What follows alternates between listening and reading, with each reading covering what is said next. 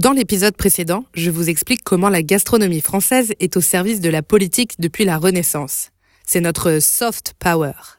C'est dans les vieux pots qu'on fait les meilleures soupes, surtout quand les pots sortent de la cuisine de Versailles. Saut dans le temps avec le président de Gaulle. Il dégaine son arme diplomatique en invitant le couple Kennedy à dîner dans la Galerie des Glaces en 1961. Et à l'image de Louis XIV, le pouvoir se donne en représentation.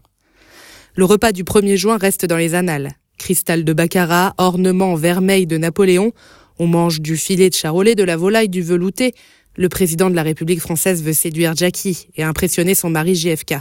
Sur le plan politique, les deux pays ne s'entendent pas, mais cette réception est symbolique.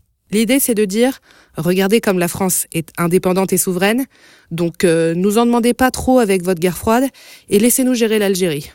Et la ruse fonctionne.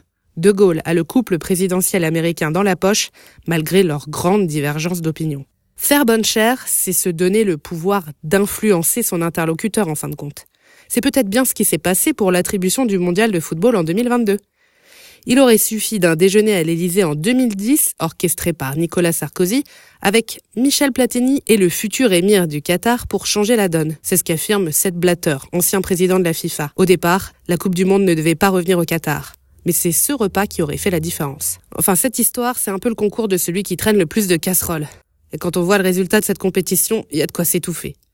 On reçoit à l'Élysée, mais parfois, l'Élysée décide aussi de s'inviter à la table des Français. Valérie Giscard d'Estaing tente ce coup de com' en 75.